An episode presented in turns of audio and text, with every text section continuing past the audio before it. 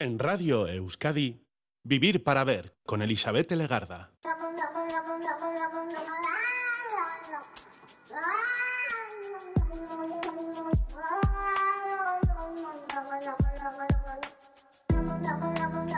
Hola, ¿qué tal Gabón? Bienvenido, bienvenida a esta edición de Vivir para Ver en Radio Euskadi, saludando de frente desde sus primeros minutos al día 15 de febrero.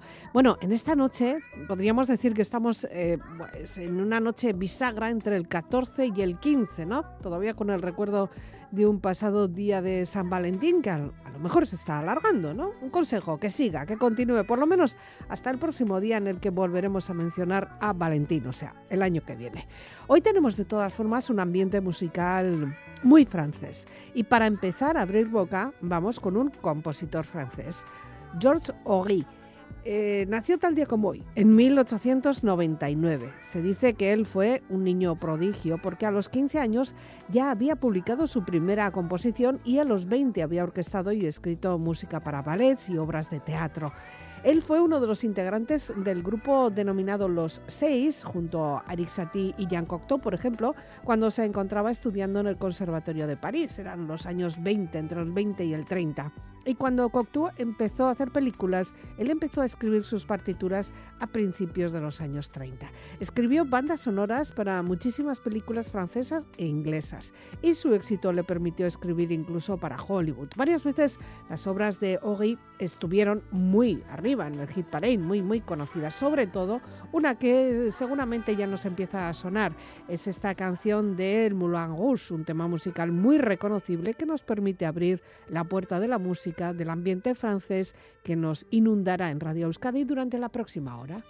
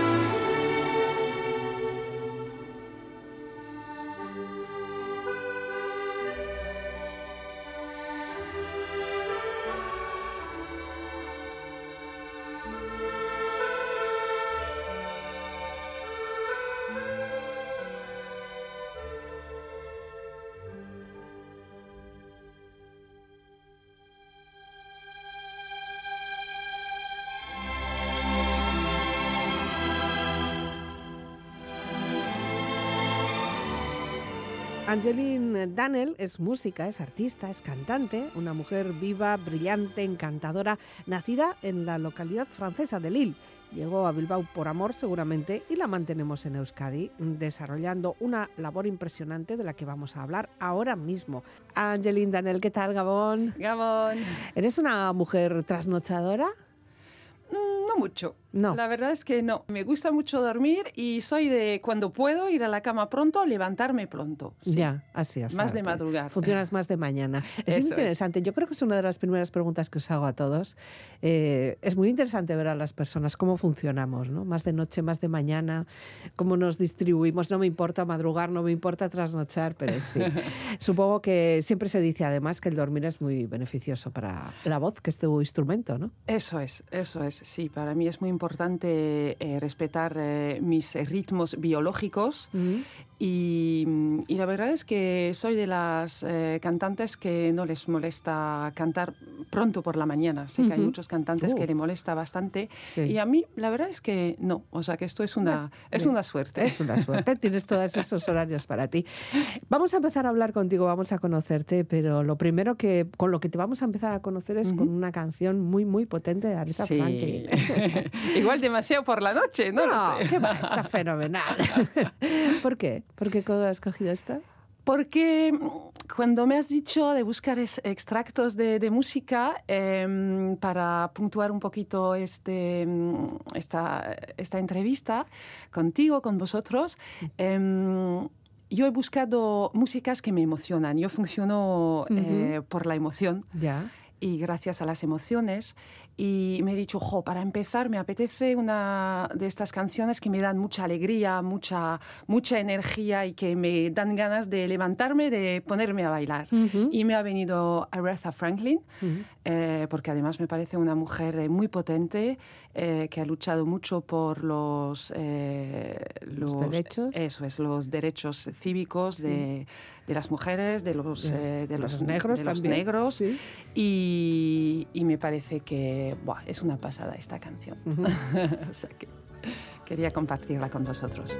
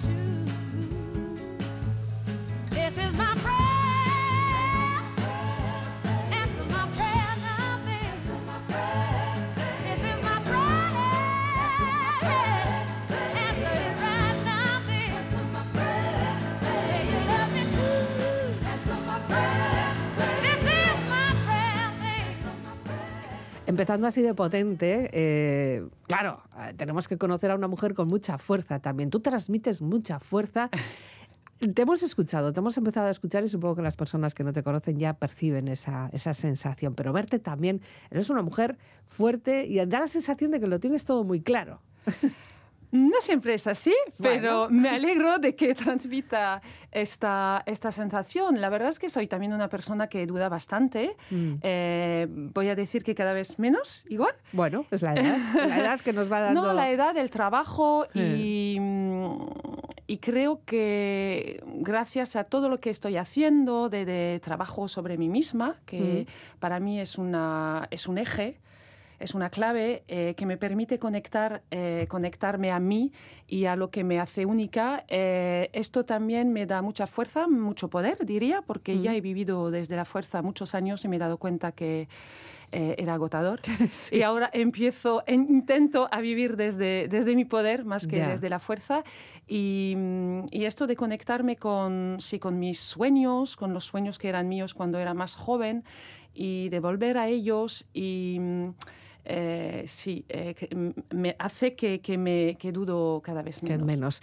Eh, te tenemos que situar, evidentemente ya escuchándote hablar, sabemos cuál puede ser tu procedencia, la francesa, aunque hables fenomenal, en la localidad de Lille, ¿no? De Lille, allí, naciste, ¿no? Eso es. ¿Y hasta cuánto, cuántos años estuviste allí?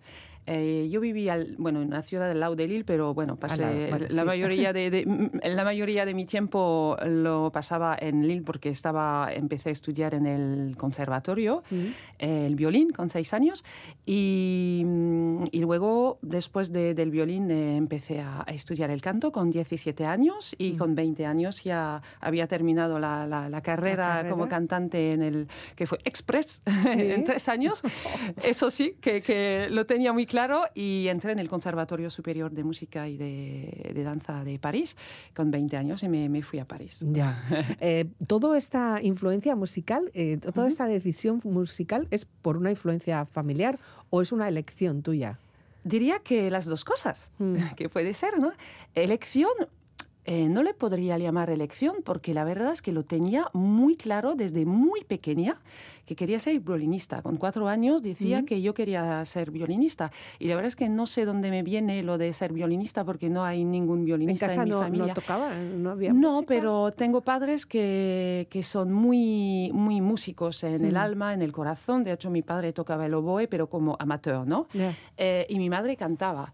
Y, también tocaba la guitarra, mi padre, y cuando... O sea, hacía sesiones en casa, ¿no? Sí, había... sí, había, había música los domingos por la mañana.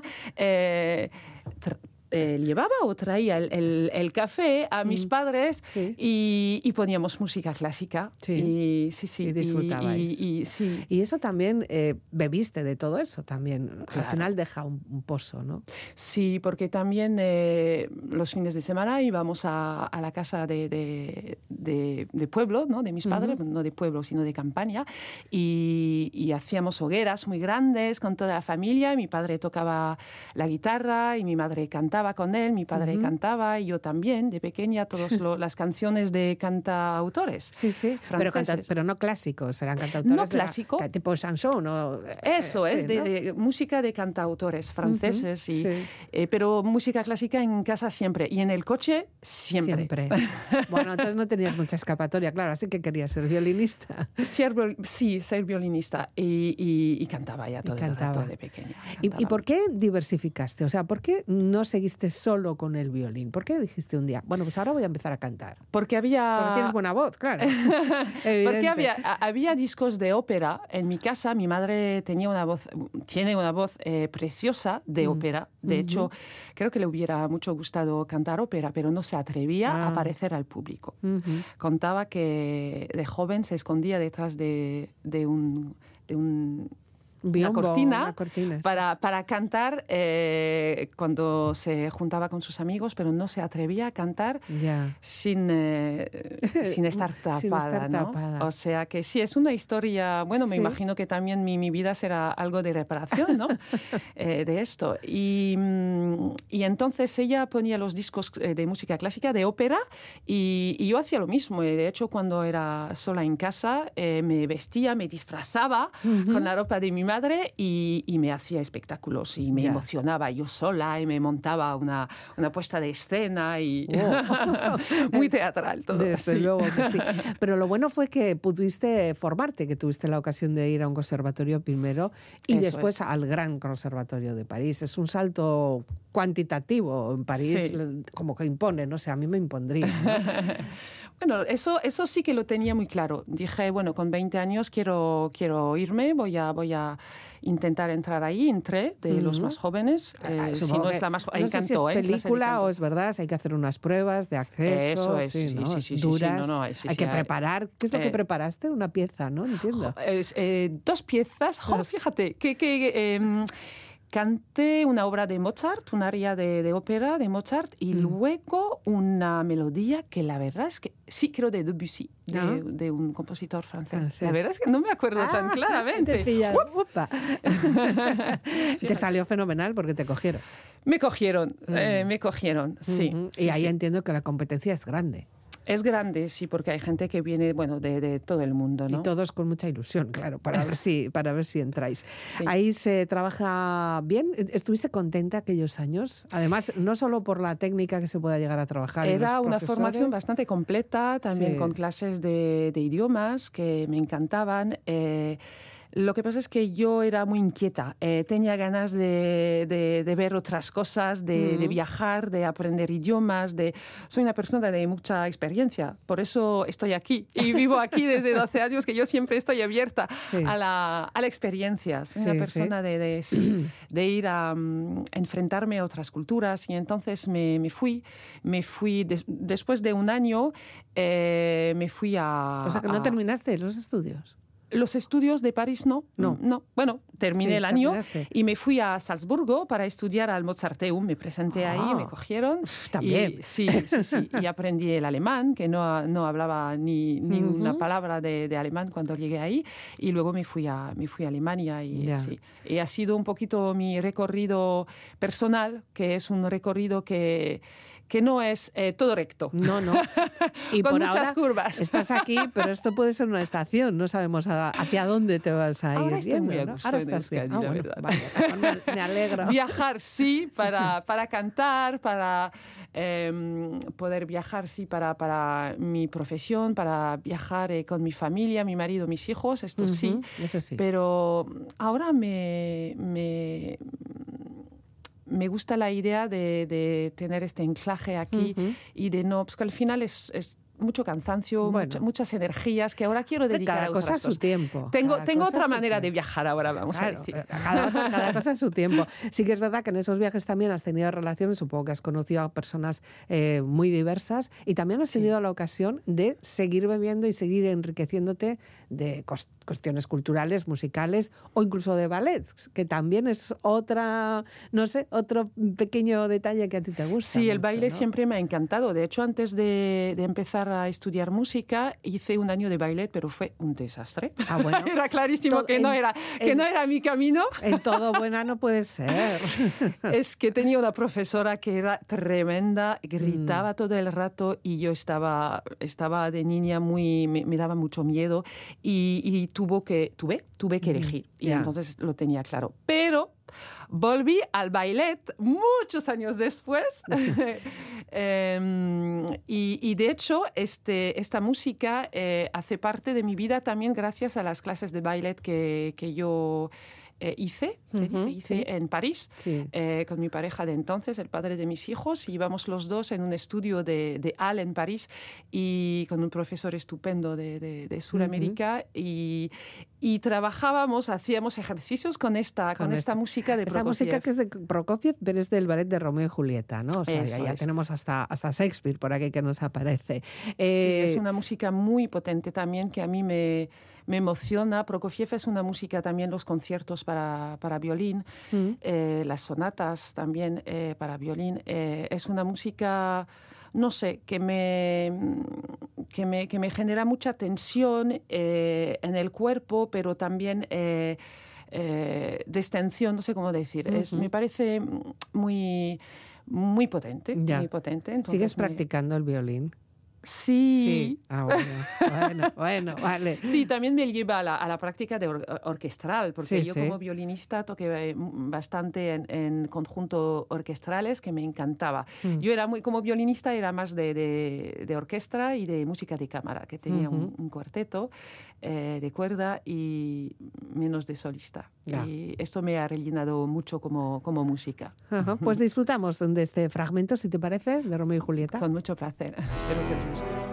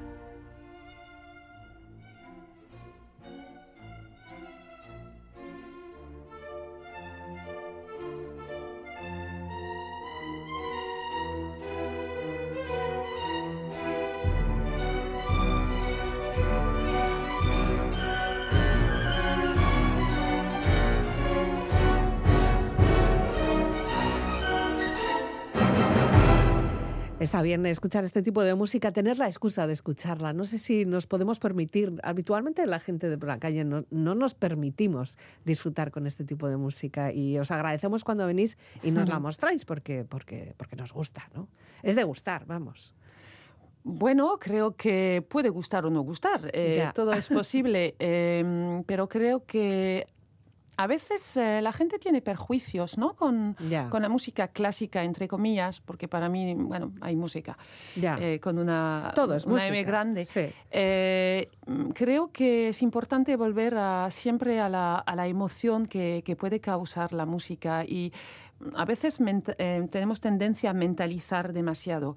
Mm. Y esto me lleva, bueno, mm, un poquito al espectáculo que he montado, era hace una vez la ópera, mm. em, que para mí era muy importante, lo tenía desde mucho tiempo en una parte de mi cabeza y de mi cuerpo, em, crear un espectáculo eh, que me permitiera eh, acercar la música clásica y la ópera a un público que nunca se atrevería a, entrar a un teatro de ópera.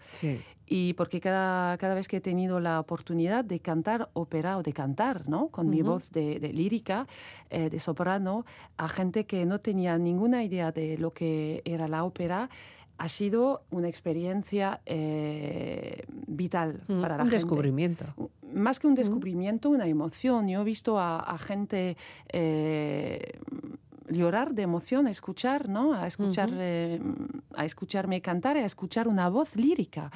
Y, y, la gente decirme, entonces, ¿es esto la ópera? Claro, mm. es esto entonces sí que me gusta la ópera.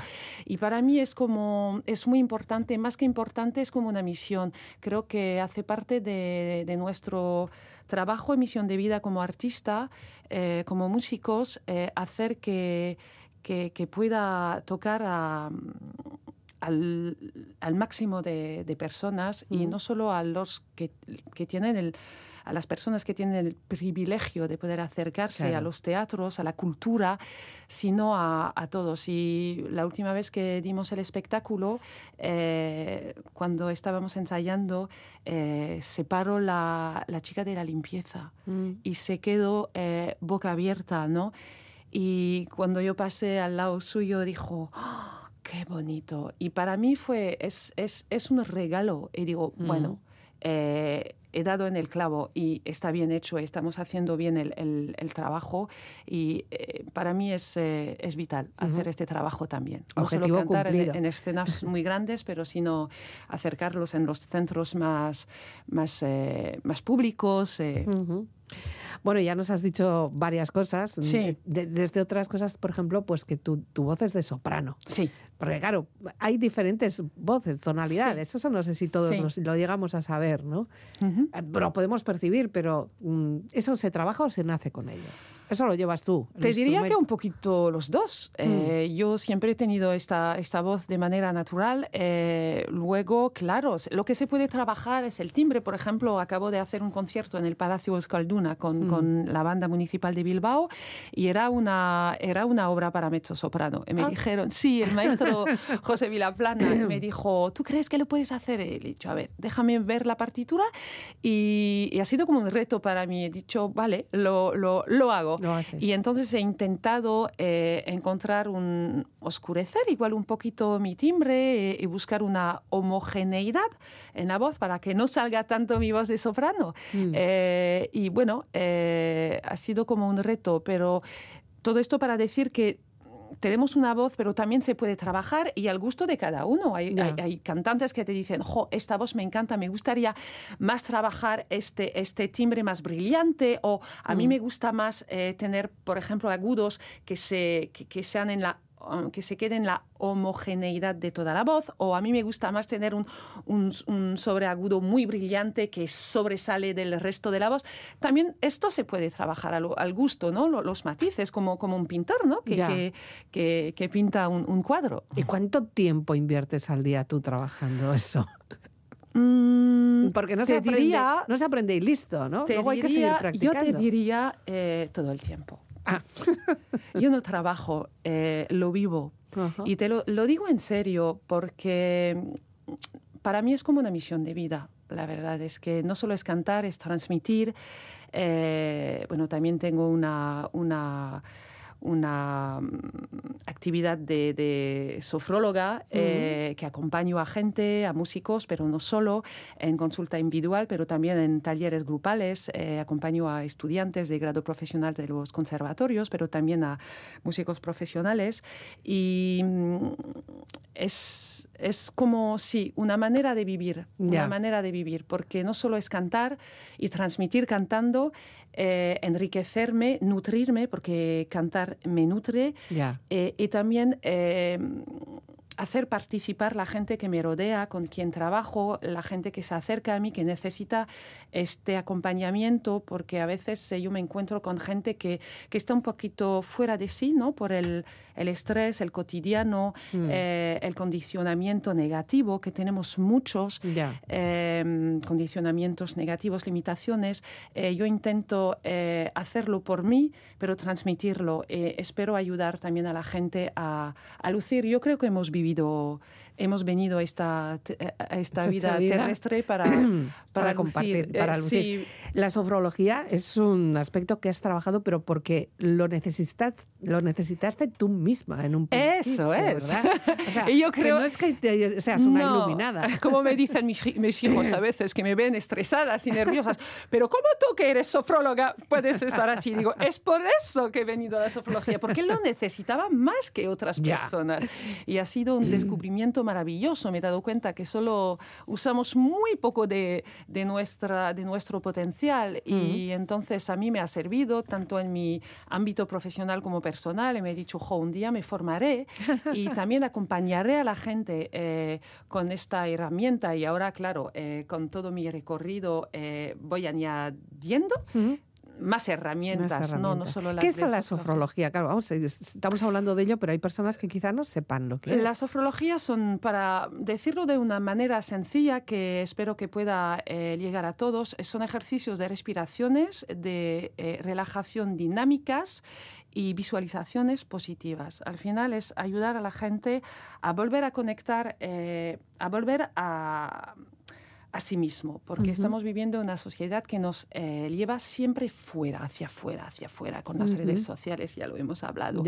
Eh, la rapidez, ¿no? Vivimos en una sociedad que va a toda velocidad. Mm. Y entonces yo creo que no es muy ecológico a nivel, eh, a nivel fisiológico, biológico de las personas.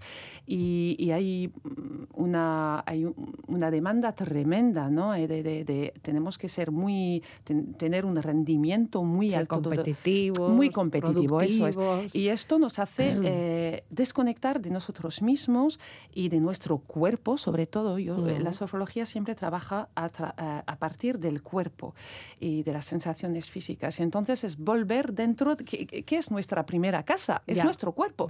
Y muy a menudo vivimos nuestro, nuestro cuerpo porque nos duele, ¿no? Nos acordamos que tenemos un cuerpo porque tenemos que ir al fisio, tengo que, que ir al gimnasio, que me duele, que no sé qué. Y la, fisio, la sofrología al final es desarrollar una presencia a sí mismo, pero a sí misma desde, desde el, ah, qué a gusto estoy con mí misma, eh, con mí mismo, con mi cuerpo. Y, y al final es como un, un, enclaje, un eje que creo que es primordial. Y, y a través de esto también podemos volver, eh, una vez que estamos muy anclados en nuestro cuerpo, cuál es nuestro nuestra misión de vida, cuál nos hace feliz eh, a lo largo del día y creo que a partir de ello podemos empezar a vivir em, cualquier, eh, cualquier profesión, podemos empezar a vivir desde el qué agradable, qué contenta, qué contento estoy con mí mismo hoy, hoy, ¿no? Y, cada, cada, momento, De, mi vida, que nos olvidamos, ¿no? De, ¿Y cómo llegaste tú a ella? ¿Perdona? ¿Cómo llegaste hasta ahí? ¿Qué, qué, qué, necesitaste? ¿Quién fue la persona que te inició? Yo sé que hay una persona ahí importante. Yo estaba cantando bastante en París, ya vivía con, con, con mi oficio ¿no? de cantante como, como solista y también con un cámara un, coro de, de, cámara muy famoso en Francia, el coro Accentus, y cantaba mucho, tenía muchos programas diferentes que aprender, eh, con, mucho, con poco tiempo, y estaba muy estresada, muy estresada, un poquito quemada, así, mm. y no había dejado de disfrutar ¿no? de lo que había sido mi sueño de, de, vida, ¿no? de cantar, de, eh, de viajar por, por el canto.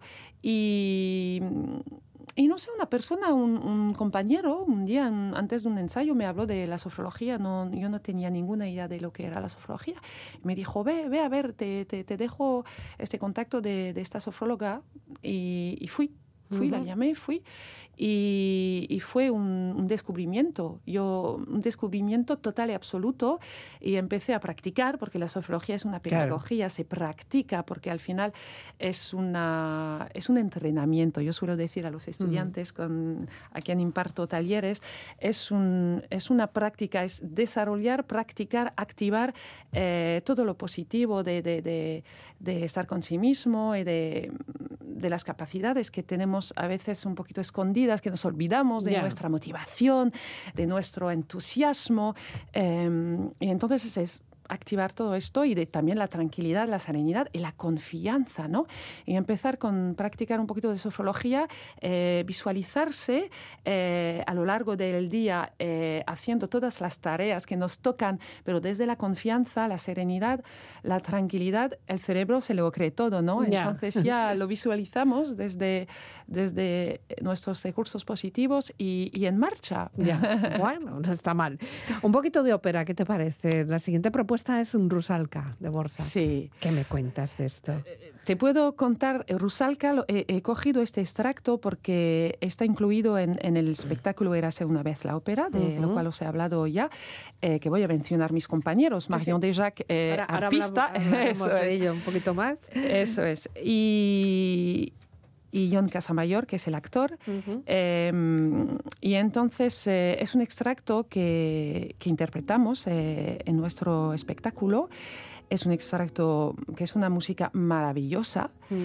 Pero también he elegido este extracto por la intérprete, ah, Pilar, Pilar Lorengar, que aquí estará muy, bastante famosa, ¿no? Porque es español, pero en Francia no lo es tanto. Y yo la descubrí cuando todavía estaba estudiando en Francia, es una, una profesora de, canto que me la, dio a conocer. Y jo, es, una, es una mujer eh, y una voz que me emociona. Mm. no sé, su, su vibrato, su, su, timbre, me parece maravilloso y ha sido como para mí un, una admiración, ¿no? Como una de las cantantes que me, que me como un, un ideal. It's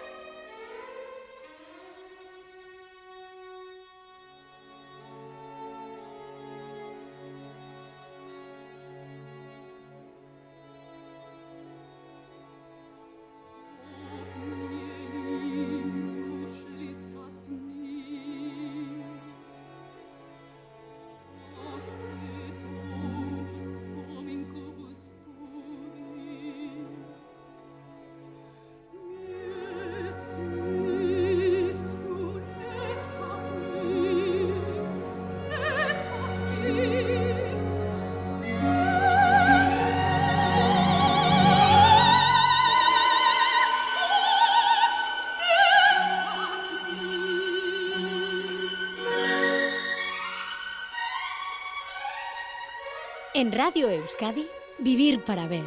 Con Elizabeth Legarda. ¿Y desde cuándo te tenemos aquí en Euskadi? ¿Cuándo llegaste? ¿Hace...? Eh, hace va a ser 12 años. 12 años. 12 años. y has seguido tra- trabajando, has seguido compartiendo la voz, la emoción. Sí, siempre he dejado de cantar, eh, aunque lo había dejado un poquito por ser madre. Luego he Ujú. venido la- a, a- practicar como profesional la sofrología después de, de haber terminado mi formación. Y es muy gracioso porque he venido a, a la sofrología gracias al canto y es la sofrología que me, que me ha hecho eh, Volver a volver, a, cantar. gritos. Angeline, tu, tu, tu, tu camino que es tu voz. Y en torno a eso has organizado distintos eh, encuentros, porque has- eres maestra, ¿no? De voz. Sí, doy, doy clases, pero la verdad es que no es mi, no es mi, no es la, la- No es la actividad principal, ¿no? eso es. Aunque me encanta, me encanta compartir, eh, pero sobre todo lo que me gusta mucho es eh, crear espectáculos, Mm. eh, como el que ya hemos mencionado, Sí. Érase una vez la La ópera. ópera. Que es, ¿Y esto cómo surgió? ¿Un día con unos amigos, unos conocidos, unos colegas? que Dos- había- las dos cosas dos otra cosas. vez.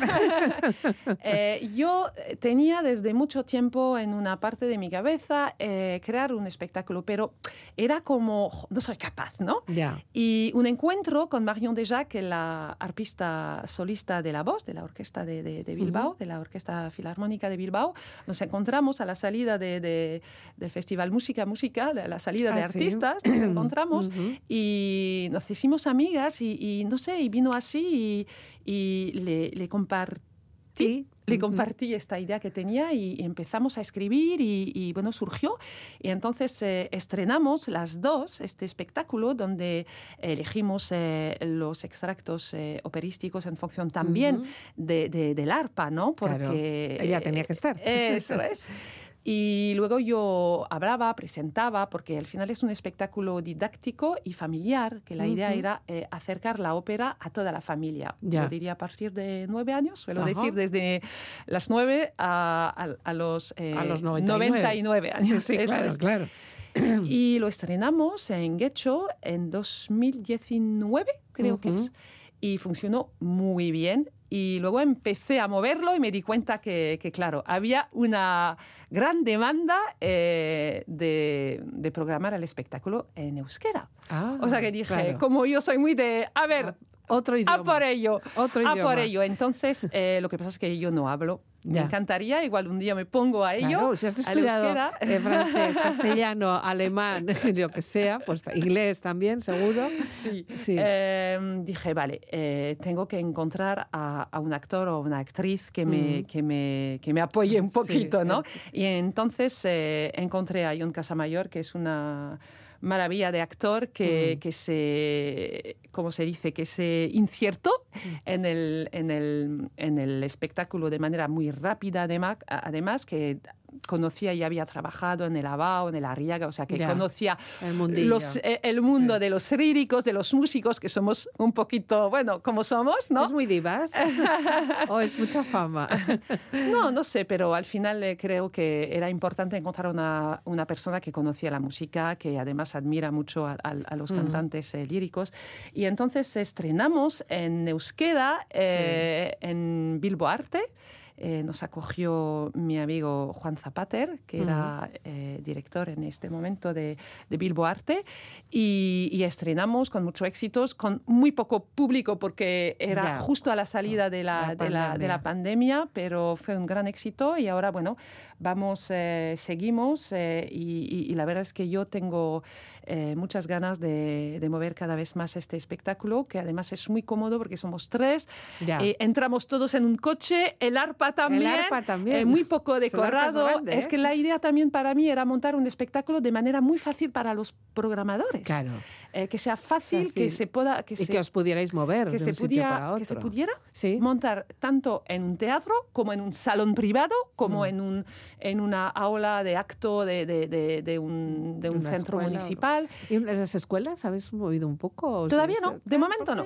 Nos queda, nos queda este, ¿no? este, este camino. Sí que es verdad que bueno tenéis también eh, la agenda poco más o menos vais a bueno por Basauri creo que vais a vais a Sí, acabo de, sí, acabo Sí. De hablar con él y igual el, el 19 de mayo. Parece Sí. que sí, que, que es la, próxima fecha, pero yo tengo, tengo mucha esperanza en que este espectáculo se, ma- se va a dar más y para para dar a conocer el mundo de la ópera y motivar Mm. y despertar la curiosidad del público, de los niños, de los padres y, y hacer que la, que la ópera se haga, se haga más, se difundie más Sí. y, y renovar también el público ¿no? de, de- Sí. de los gran teatros. Sí, porque siempre da la sensación de que van las personas más mayores o con, o con co- más poderío económico normalmente. Eso ¿no? es, que Aunque ante- luego igual no lo disfruten de la misma manera. Eh, y creo también que, que yo creo que la ópera no tiene por qué ser reservado a privilegiados que han tenido la, la- la suerte de haber podido acercarse a- al, al mundo cultural.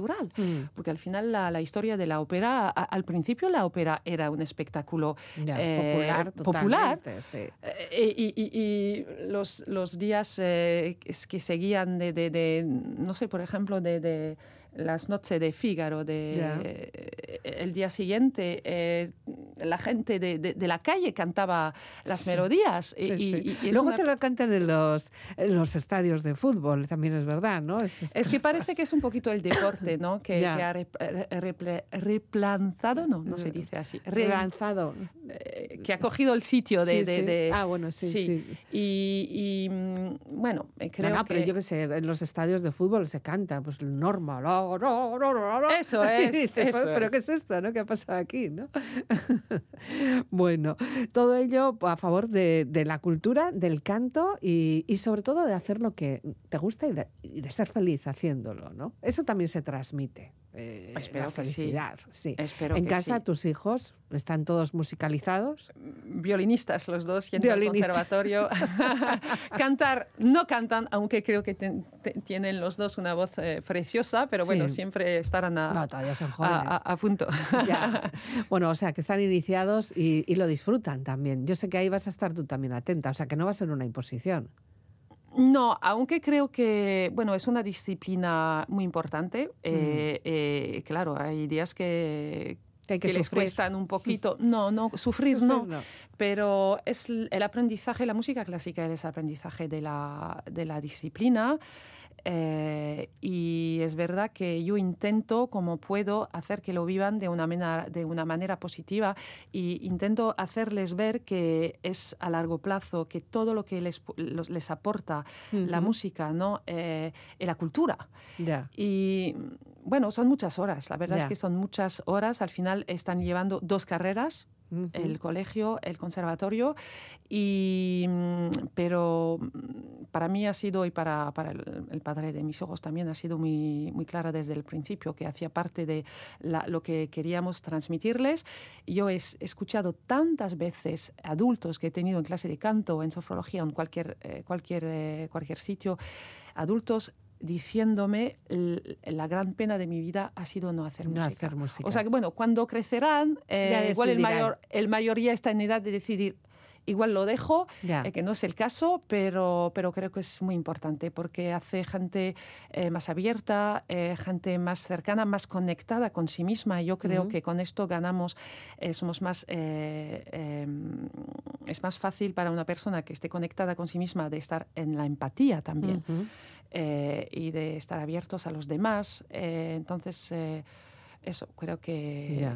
Bueno, y es enseña una disciplina que luego se puede practicar en cualquier otra mm, otra cuestión, o sea, en trabajo, en relaciones, en amigos, es. en, en lo que sea. ¿no? El compromiso, la disciplina. Eso es, eso es. Estoy segura de que además de este espectáculo, Érase una vez eh, en la ópera o vas en Ópera, que también Eso es, existe en en euskera, euskera. eh, tienes algo más. Sí, eh, estoy impartiendo, como ya he dicho, talleres para estudiantes en los conservatorios de Baracaldo de, de Bilbao, que están organizados por eh, las asociaciones de padres y madres, que de hecho eh, les digo gracias. Sí. Talleres de sofrología. De sofrología y más. Y Eh. Se llama... eh, Sofrología y más. se llama Libera el intérprete que está en ti, que también Ah. eh, hay algunos ejercicios de yoga, de pilates que voy practicando desde muchos años. Eh, y también hay uno en Bilbao Música que está abierto a todos, no solo a los estudiantes del centro, para músicos. Los próximos serán el 17 de febrero y el 3 de marzo. Y invito a, a los músicos profesionales, tanto profesionales como amateurs, eh, de venir y de disfrutar de, de este taller porque, porque creo que da muchas herra- herramientas eh, en el momento de, de practicar la música, pero también con su día a día de, ser humano. De acuerdo. Se nos termina el tiempo y nos vamos a despedir con Paco Ibáñez. Sí. ¿Qué ¿Por qué Paco ver? ¿Por Ibáñez? qué? A ver. Bueno, como he dicho antes, he buscado a, a extractos mu- musicales que me, que me emocionen, porque yo soy una persona muy emocional, Mm. por lo mejor y lo peor, diría. y, y la verdad es que no me acuerdo muy bien cómo este disco, tengo el disco en casa. eh, Era así con una carátula en negro, era un retrato, ¿no? es, de de Paco. es. No sé cómo ha aterrizado en mis manos. Ya. No me acuerdo. Bueno, el destino. Pero eso es, y todavía no vivía aquí, no hablaba castellano o casi nada, Mm.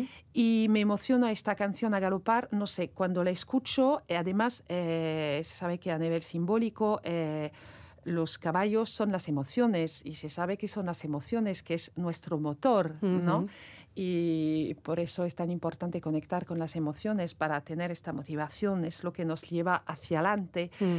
Y esta música me parece preciosa, eh, preciosa también por lo que por el poeta, ¿no? Por, por el texto Mm. de Rafael Ah, Alberti, Alberti, ¿no? sí. Si, si no me equivoco. Sí, sí. Y por todo lo que representa, que al final es eh, la lucha eh, por la luz, por eh, la apertura a los demás, eh, que creo que es muy importante hoy en día también, que al Ujú. final es un, es un camino que nunca está terminado, ¿no? Ya. Eh, y espero que, que le disfrutéis y también es mi amor por la poesía y los textos eh, bonitos y Ya. que, que, que emocionen y que nos llevan a amarnos eh, entre nosotros. Mm, Mejor no se puede terminar. Angeline Danel Gabón, Escarcasco, bonsoir. Bonsoir, bonne nuit, merci beaucoup. Agur. De Rafael Alberti, a galopar, a galopar, hasta enterrarlos en el mar.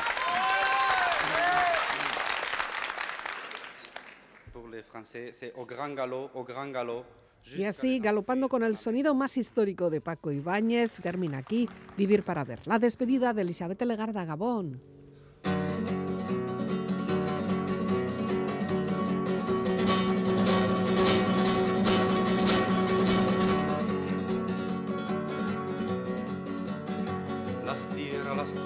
Las tierras de España, las grandes, las olas desiertas llanura. Galopa caballo cuatralbo, jinete del pueblo, que la tierra es tuya. A galopar, a galopar, hasta enterrarlos en el mar. A galopar, a galopar, hasta enterrarlos en el mar. Suenan, suenan, resuenan las tierras de España en la cerradura. Galopa caballo cuatralbo, jinete del pueblo, que la tierra es tuya. A galopar, a galopar, hasta enterrarlos en el mar.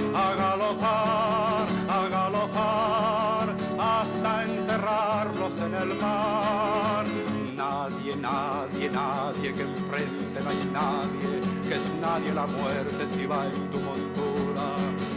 Galopa, caballo, cuatralbo, jinete del pueblo, que la tierra es tuya.